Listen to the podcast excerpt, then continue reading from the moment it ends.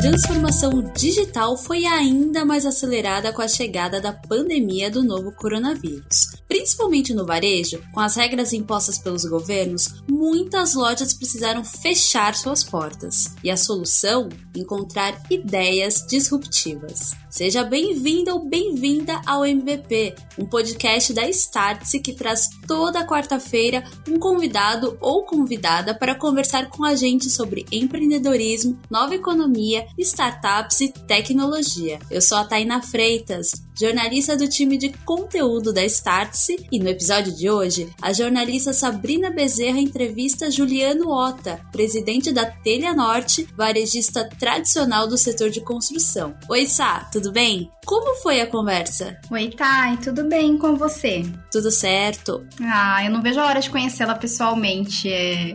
Galera, para quem não sabe, eu estou no time de conteúdo da Startse há três meses e por conta da pandemia estamos por enquanto em home office. Então eu ainda não conheço a Thay pessoalmente. Sim, é muito curioso, né? A gente está trabalhando junto, estar se falando diariamente, mas nunca nem ter se visto. Com a pandemia melhorando, a gente espera que esse cenário mude em breve mas é muito interessante como que isso até se relaciona com o assunto que a gente veio falar hoje, né? Porque a pandemia fez muitos modelos de negócio e de trabalho mudarem. Uhum, exatamente, Thay.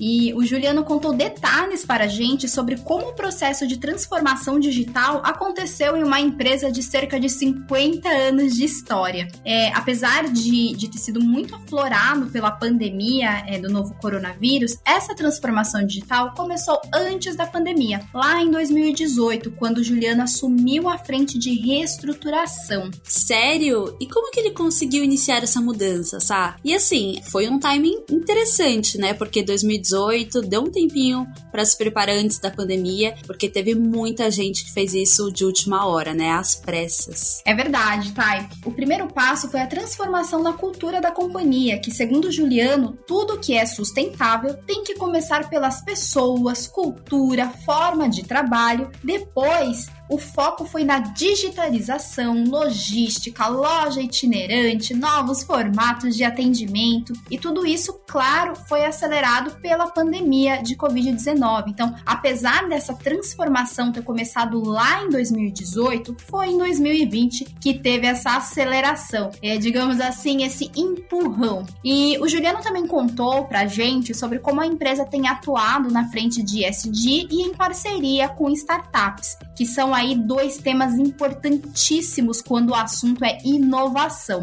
Mas eu deixo para o Juliano contar os detalhes. Editor, por favor, solta a entrevista.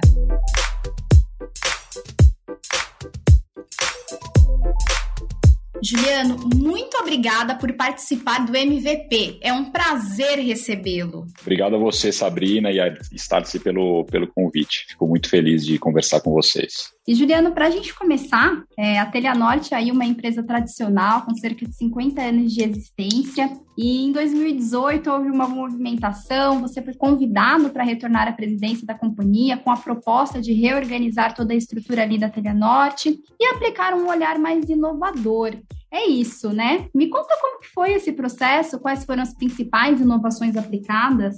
Ótimo, é verdade. Quando eu, eu já tinha tido uma experiência na Trianote como diretor comercial, diretor de marketing, diretor de compras, e a minha volta foi justamente para fazer uma transformação na empresa. E isso partiu do constato de que os clientes estavam apreciando menos a Telhanorte do que a gente gostaria. A fidelidade estava caindo e a nossa atratividade para novos clientes também estava caindo. Então, o meu objetivo inicial foi, foi a partir desses insights, começar a construir uma nova empresa, né? uma nova empresa a partir é, de uma nova cultura, porque eu acho que tudo né, que é sustentável tem que começar pelas pessoas e pela cultura, pela forma de trabalho. Então foi aí que a gente começou uma transformação cultural, uma, com a mudança do, do primeiro escalão da empresa, estava mais aderente com um novo propósito, que é o propósito de facilitar a vida, é lógico, para transformar o mundo num lar melhor. Esse é o propósito da Sengoban, que é o grupo do qual nós fazemos parte. E é um grupo, curiosamente, de 355 anos, mas que o, que o CEO gosta de nos definir como uma startup de 355 anos. E a partir daí a gente começou também uma remodelação da, da marca, né? nós mudamos a plataforma de marca, fizemos um trabalho grande com a Interbrand, começamos a trabalhar nos novos formatos de loja, lançando os formatos de, de, de, vizinhança, né? Fomos a primeira grande rede a lançar esse formato e trazendo diversas inovações na omnicanalidade, que, que, é, a grande, que é o grande desafio dos varejos tradicionais ou, ou, ou dito físicos no passado. Então, foi essa grande transformação que eu vim fazer e que foi certamente acelerada durante a pandemia, que teve uma grande parte aí dos ano, do, do ano é, 2020 ocupado, né? Então foi, foi esse o início da trajetória. É verdade. E falando aí em pandemia, não é segredo, claro, e talvez até pode soar algo meio batido, mas a pandemia ela acelerou de certa forma a transformação digital de muitas empresas. O consumidor também ficou mais online, ficou mais digital. Tem até uma pesquisa que foi feita pela Zendesk que mostra que 65% dos entrevistados disseram que hoje procuram buscar de, de comprar de empresas que oferecem transações digitais fáceis e rápidas. É, como que a Telenorte fez essa imersão nesse novo mundo digital? E aí, se você puder abrir os números e contar quanto que vocês investiram o ano passado durante o ano pandêmico e quanto pretendem investir neste ano em novas tecnologias e por quê, quais são elas, enfim, me conte. É, a pandemia acelerou o digital, mas mais do que acelerar, ela tornou explícita diversas características que já estavam aí. As jornadas de compra já eram híbridas, muito digitais, mas também físicas. Uhum. Só que a gente não estava enxergando. Nós, empresas, estávamos um pouco míopes, principalmente as empresas que não são nativas digitais. Então, a pandemia trouxe realmente uma aceleração, porque a gente ficou mais em casa, precisou comprar mais à distância, mas ela revelou muito mais do que intensificou. Então ficou muito claro para as empresas que elas precisavam acelerar as jornadas digitais e foi o que a gente fez desde o início. É, nós, por exemplo, multiplicamos por três, em alguns momentos até, em alguns meses até por quatro, as nossas vendas digitais isso logo desde o início da, da pandemia. E o segundo semestre foi fantástico para o digital, assim como foi muito bom também pelo físico, pelo setor em que a gente se encontra, né, de materiais de construção. Então, nós investimos muito em equipe, nós investimos em nova plataforma, nós investimos muito em logística, a gente pode falar mais tarde aqui no, aqui no podcast. Então, foi um, um ano de muito aprendizado e foi um ano de reconhecimento de que as jornadas realmente são é, físicas, mas elas, elas também são digitais. É, o que era um tabu no nosso mercado materiais de construção, porque todo mundo falava que as pessoas precisavam enxergar, tocar o produto para comprar. Ora, em alguns momentos elas precisam disso, por isso que as jornadas são híbridas, para ter a segurança, para conversar com o vendedor, mas em uma boa parte dessa, dessa jornada da obra, as compras podem e são feitas hoje digitalmente. Legal, Juliano. E, e, falando um pouco sobre isso, sobre essa, essa, esse modelo híbrido e o uso de tecnologia, o uso de, da criatividade também, me contem qual que é a importância da tecnologia no varejo de, de, da área de material de construção, de construção, como que vocês buscam inovar de forma disruptiva, é, saindo ali, pensando fora da caixa, e o que, que deve surgir de novidade este ano? O que, que vocês estão pensando é, em inovar em algo mais disruptivo? A base para mim da inovação é empatia. Eu costumo dizer que empatia é o maior combustível para a inovação. Porque quando a gente tem essa empatia, a gente enxerga as reais necessidades do nosso cliente, do nosso funcionário e de todos os stakeholders é, da empresa. A partir daí, é natural que, que se crie uma motivação dentro da empresa para inovar. E aí a gente acha soluções. Esse é o primeiro combustível, mas também precisa ter alguns viabilizadores que são a cultura, por exemplo. A cultura, a forma de trabalhar, a gente precisa trabalhar de uma forma autônoma, aberta, para que as inovações fluam e a gente precisa admitir o erro. Foi isso que a gente fez durante a pandemia. A gente trouxe algumas inovações bem icônicas no ano passado. A gente criou as, as lojas itinerantes, né, que são a Telhanorte já na sua porta. Uh, naquele momento em que ninguém podia sair e algumas pessoas ainda não sabiam comprar pelo digital, a gente criou lojas embaixo dos condomínios. Assim como existem essas feirinhas de alimentos, a gente fez isso de materiais de construção, trazendo os principais itens é, de manutenção e de, e de decoração, organização da casa, a preço de custo para os clientes, como um serviço realmente, não com o objetivo de ganhar dinheiro, mas como um serviço. Isso daí foi muito icônico e foi muito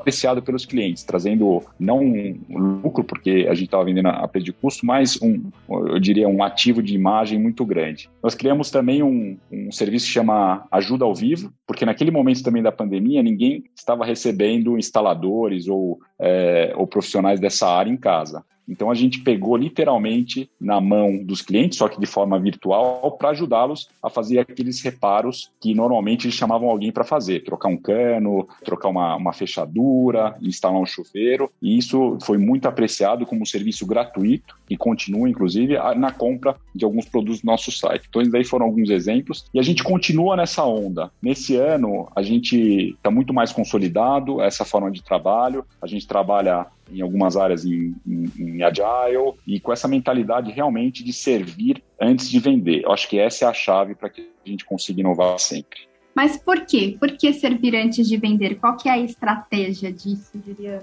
É, a gente considera que a nossa jornada é, da obra é uma jornada cheia de dores. É, é uma jornada que, que é muito intensa quando ela acontece. Ela dura, se for uma reforma, entre três e seis meses. E o cliente, né, você já deve ter passado por uma jornada dessa, é muito, é, ele, é, ele é muito sofrido, né, ele sofre muito durante essa jornada. E aí ele precisa realmente de um parceiro para conseguir apoiá-lo nesse momento. E uma vez que ele consegue esse parceiro, ele tem fidelidade. É por isso que a gente tem que buscar servir antes, porque a gente sabe que servindo a gente vai vender mais. Isso, isso é, é comprovado. Quando a gente começou a instalar esses serviços, né, a, a implantar esses serviços, a gente viu que a fidelidade, a recorrência dos clientes aumentou. Então não é só bom para o cliente, é bom para a empresa porque cria maior recorrência e é, evita a gente a ter custos enormes de buscar novos clientes, porque você sabe que hoje em dia um dos maiores custos que a gente tem além do logística, da logística, é a atração de novos clientes. E com essa fidelidade maior, a gente diminui esse, esse CAC, né, esse custo de aquisição do cliente. Bacana, Juliano. E como que foi o processo de insights para tirar essas ideias da caixinha? Como que vocês engajam aí os funcionários para ter novas ideias criativas, para ter essa ligação com o cliente? Me conte. Acho que tudo isso parte da escuta. Nós já tínhamos um processo é, bem forte de escuta ao cliente, implantado inclusive pelo meu antecessor, é, e a gente ampliou muito a escuta com os funcionários que estão também em contato com, com os nossos clientes.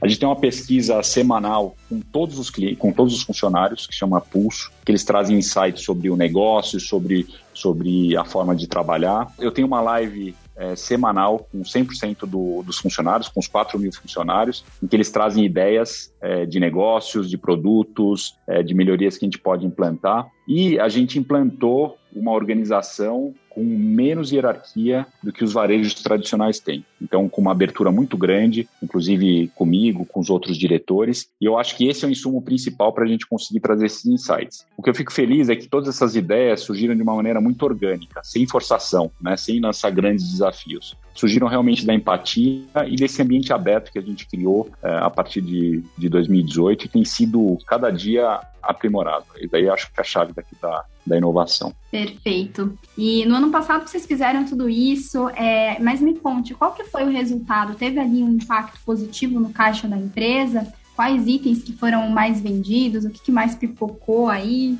Além do, do, das vendas é, do digital que cresceram três vezes, nossas vendas no segundo semestre cresceram mais de 30%. Tivemos um destaque muito grande no início da pandemia para produtos de manutenção, logo depois decoração. A decoração foi um item muito, né, o item de decoração, quadros, porta-retratos, inclusive pintura, é, foram muito demandados porque as pessoas começaram a ver os defeitos de casa, ficando tanto tempo em casa. E aí, mais para o final do, do ano, a gente teve uma procura muito grande por materiais básicos e acabamento, porque naquele momento, muitas pessoas viram que estava demorando muito a pandemia e que precisariam fazer reformas maiores ou até mesmo mudar de casa para o interior, ir para a praia. Então isso gerou muitas obras grandes, né, que inclusive até hoje está acontecendo. Então foi um movimento muito positivo. 2021 começou muito forte. A gente teve alguns percalços, é, as lojas ficaram fechadas em alguns momentos, em alguns estados, mas é, eu acredito que ainda em 2021 a demanda de produtos de materiais de construção e também de decoração vai ser muito alto. Legal, Juliano. É, eu vou entrar logo em logística, mas antes eu queria saber um pouquinho qual que é a proposta da Telenorte no quesito de público.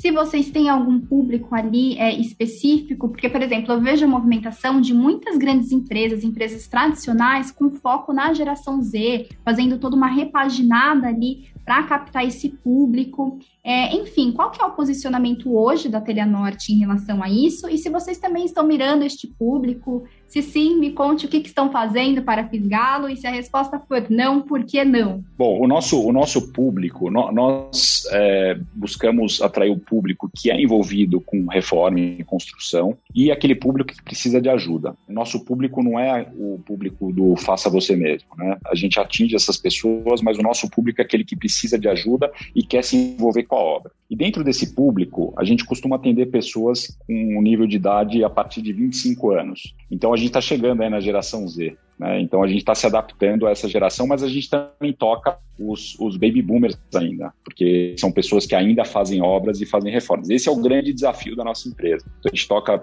de uma forma muito profunda pessoas com 25 até 60, 70 anos de idade. E o que a gente vê é o comportamento é curioso, porque o comportamento da geração Z muitas vezes é condicionado pelos pais, que sempre compraram materiais de construção nas lojas de construção, mas ele também trazem essas novidades do digital. Então, muitos deles compram apenas no digital. E então comprar por WhatsApp tem sido uma ótima forma de atingir essa geração Z. Uma outra coisa que eu acho que aproxima a empresa desse público é ter funcionários dessa própria geração. Então a gente tem buscado, ao mesmo tempo que a gente mantém funcionários da geração X ou até mesmo dos baby boomers, a gente tem contratado para a ponta, né, para o atendimento ao cliente, funcionários da geração Z para ter uma linguagem muito mais parecida com esse público. Então a gente sim tem essa estratégia, Sabrina. É um desafio grande porque nós não somos nativos digitais então a gente está se adaptando e se forçando sempre a melhorar.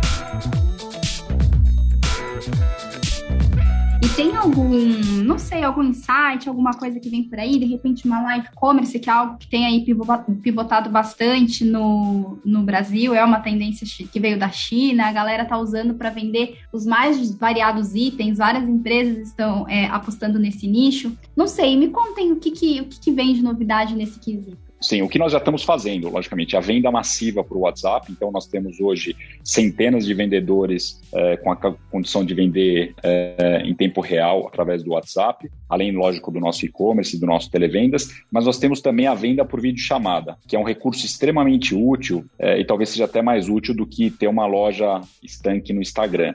o vendedor com, com celular ele pode percorrer a loja inteira, os 40 mil itens, e mostrar para o cliente qual é o item que funciona certinho na, na casa dele, na pia, no banheiro, no, no, no, piso da casa dele. Então, isso aí tem sido um recurso muito útil, eu acho que vai crescer muito e conforme os clientes vão conhecendo mais, eu acho que pode ser uma via muito grande de faturamento no futuro. Bom, e a gente continua olhando de forma muito granular as necessidades dos nossos clientes. Conforme vai aparecendo nessas disputas, a gente vai fazendo MVPs e a gente vai tentando implementar alguma solução que ajude a facilitar a obra do cliente. E agora entrando em logística, com toda essa transformação digital, com esse comportamento novo do consumidor, o consumidor ficou mais exigente, ele quer comprar ali pela internet é, e quer receber rápido, ou ele vai mesmo na loja e é algum item que não tem ali a pronta entrega, mas ele quer receber rápido também. É, me conte como que está o processo de logística de vocês? É, o, a expectativa líquida aumentou. Se antes ele já achava que queria ter o mesmo serviço na Teleanote que ele tinha no Magalu, agora ele acha que ele tem que ter o mesmo serviço da Teleanote que ele tem no iFood, ou seja, ele quer receber os produtos em menos de uma hora. Então, é, nós corremos muito para atender esse, esse cliente. O nosso produto é um produto complicado, porque é um produto voluminoso,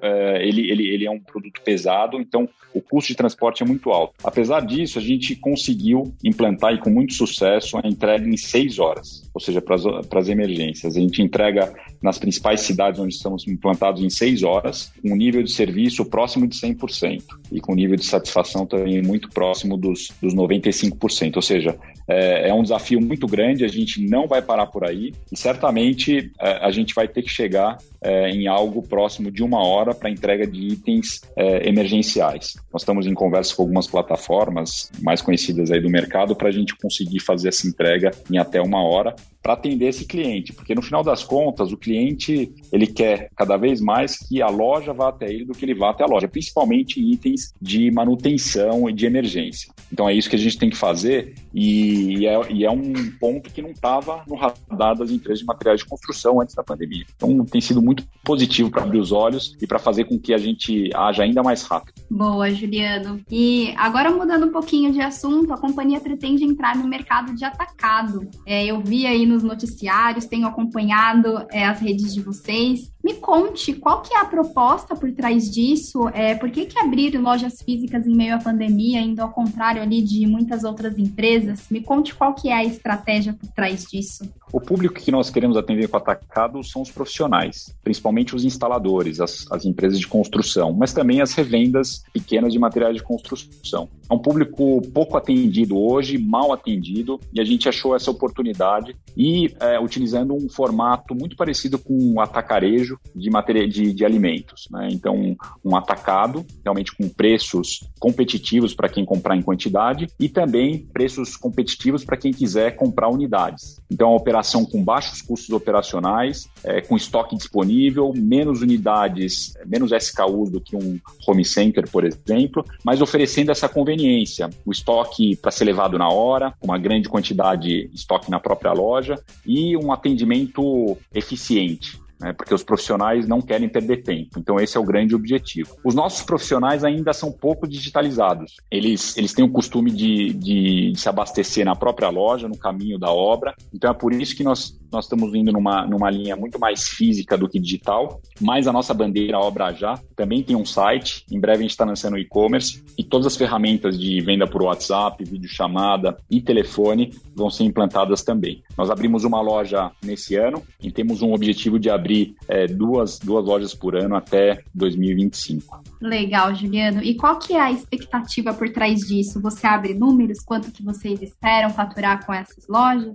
Eu não abro números, mas é, essa, essa, essa rede Obra Já tem vocação ação a ser uma empresa à parte, inclusive. É, o objetivo é que a gente chegue em números muito expressivos e, quem sabe, a gente chegue daqui a, daqui a seis anos e no tamanho da rede Telhanorte hoje. Então, é um objetivo muito agressivo, porque a gente acredita que tem um mercado mal servido e muito grande que deve crescer ainda mais no Brasil. E para a gente fechar a parte de mercado e depois entrar um pouquinho ali, é, falar dos funcionários, da cultura da empresa, me conte para você. Claro que é muito difícil a gente prever o futuro, mas na sua opinião, aos seus olhos, qual que será o futuro do varejo? Olha, eu tenho dito muito que, que o varejo hoje e, amanhã é tudo e é nada. Né? O, é tudo por quê? Porque todo mundo está se aventurando no varejo né? ou no comércio. As indústrias estão indo mais próximo do cliente. O próprio cliente ele é varejista, porque a gente tem o peer-to-peer -peer, que é muito forte hoje e, e todas as ferramentas existem para que isso aconteça. Ou seja, todo mundo fazendo comércio, todo mundo é varejo.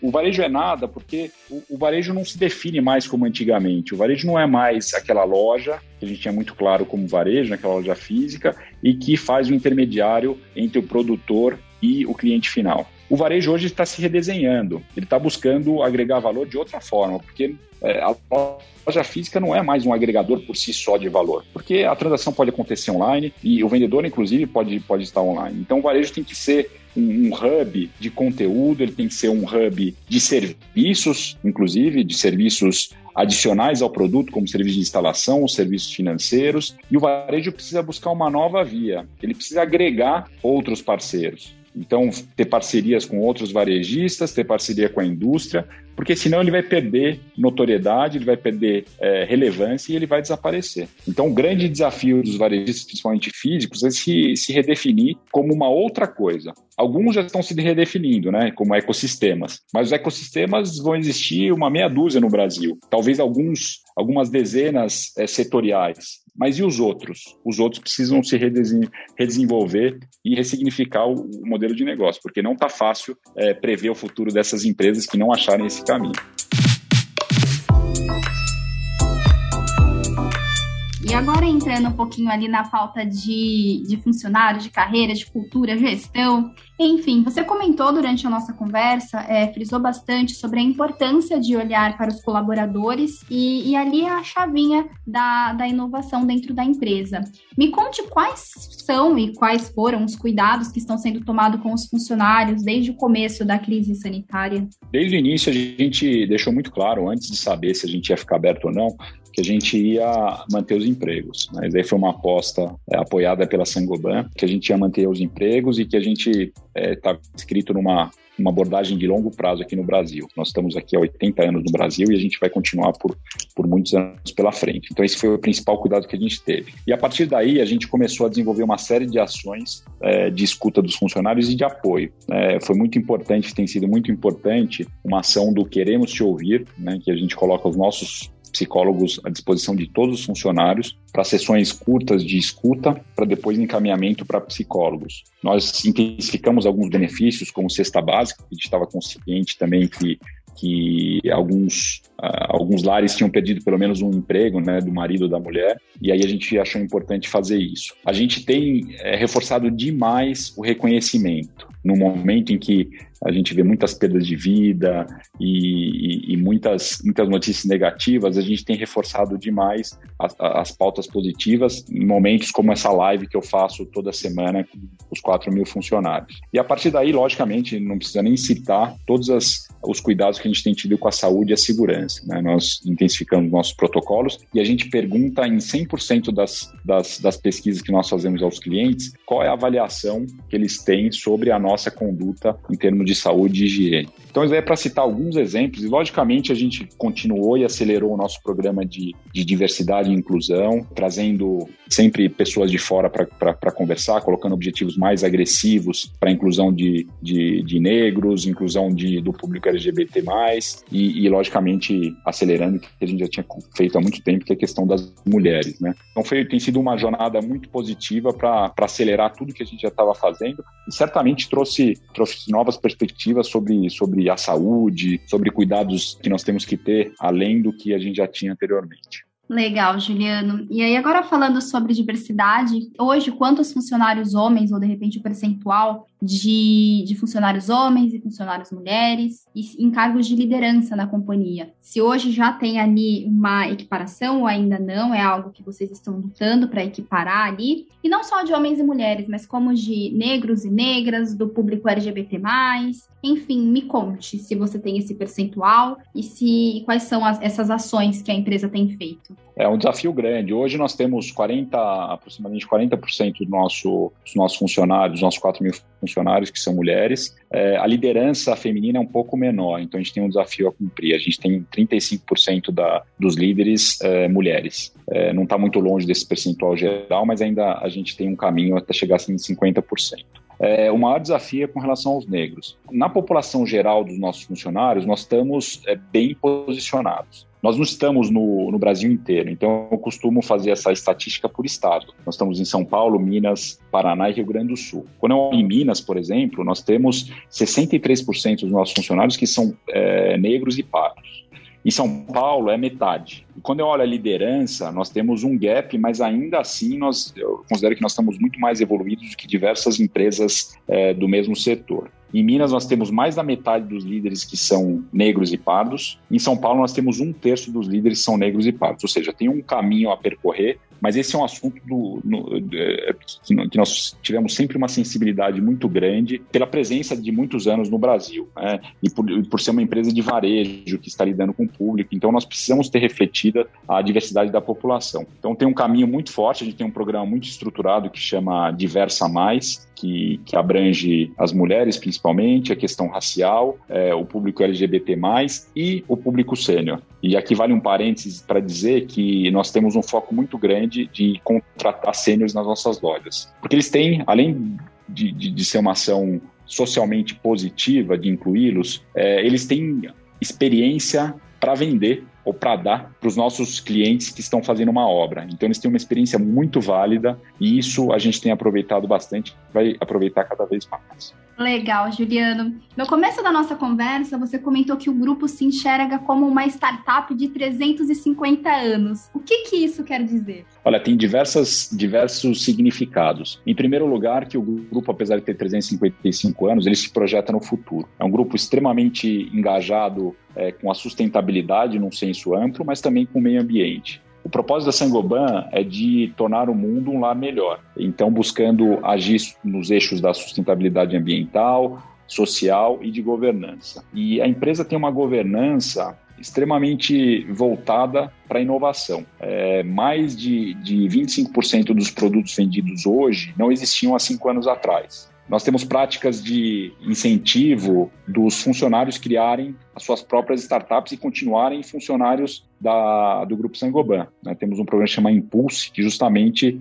impulsiona os funcionários a buscar fazer isso. Nós temos parcerias com mais de 100 startups, nós somos associados, mantenedores do Cubo, do Itaú, temos diversos colóquios internos para incentivar a inovação, como competições internas, ou seja, é uma empresa que, apesar da idade, é, se desenvolveu ao longo desses, desses mais de três séculos para sempre estar no momento atual e se projetando para o futuro. Essa é a nossa forma de, de trabalhar na Sengoban. Legal. E Juliano, você comentou sobre essa parceria com as startups. Tem alguma que você queira destacar que trouxe algum pensamento super inovador para dentro da Teria Norte? Uma que, que eu gostaria de destacar é o arquiteto de bolso, através da startup UPIC. É um serviço de design de ambientes à distância, em que um cliente ele pode, através é, de um designer que está sentado aqui ou em Portugal ou em Moçambique, fazer um projeto em 3D de um ambiente da sua casa em duas horas, com custo super acessível. Então é um serviço que a gente utiliza e que foi justamente trazido num desses programas de aceleração que a Sangoban fez e que recrutou essa, essa startup que tem nos ajudado bastante. Esse é um dos é, diversos exemplos que nós temos utilizado é, no dia a dia, naquela, naquela, naquela busca por sempre buscar é, onde que a gente pode facilitar a obra do cliente. E agora, finalmente, para a gente fechar, você comentou aí de uma pincelada sobre sustentabilidade. Destaque algo importante que vocês estão fazendo nesse quesito. Olha, é, do ponto de vista ambiental, nós, nós estamos é, trabalhando para ter uma frota que, em algum momento nesses próximos 20 anos, seja neutra em carbono de fato, né? não através de compra de carbono, mas através do uso de, de veículos que utilizem menos, menos, veículos, menos combustíveis fósseis. Eu destacaria muito as nossas ações é, sociais. Nós temos um engajamento muito forte com a comunidade e com os nossos funcionários. Nós temos um foco muito grande na saúde, na segurança do, do trabalho. Inclusive, nós, nós somos uma referência no varejo, não só de materiais de construção, mas em geral. E nós temos um impacto muito grande com as nossas ações sociais, de doação, de, de parcerias com ONG, é, nesse aspecto social. E eu diria que, como governança, nós temos, nós temos uma empresa que vai ser sustentável no tempo, porque nós temos uma fidelidade muito grande dos nossos funcionários dos nossos parceiros industriais, né, que são, eu diria que uma fonte, uma das fontes principais para que a gente consiga atender bem o nosso cliente. Enfim, com os nossos stakeholders em geral, nós temos relações muito construtivas que vão tornar o negócio sustentável. Enfim, eu acho que a gente está preparado. Eu sou uma pessoa muito engajada com esse tema do SG. É, eu sou responsável por esse tema no desenvolvimento do varejo faço parte do capitalismo consciente também com muito orgulho, e eu busco trazer essa pauta para dentro da empresa, e eu fico muito feliz que a empresa aceita esses desafios e toma isso como objetivos principais da empresa e não como, como ferramentas de marketing ou como acessório, como eu vejo que em alguns casos, infelizmente, é, as empresas optam por fazer. Ah, perfeito, Juliano. Muito obrigada mais uma vez. O papo foi ótimo. Obrigado, Sabrina. Muito obrigada para você que nos ouviu até aqui. Nos vemos na próxima quarta-feira. E ah, também temos outros áudios, artigos, vídeos, eventos rolando em app.startse.com, a plataforma do conhecimento do agora. Até mais!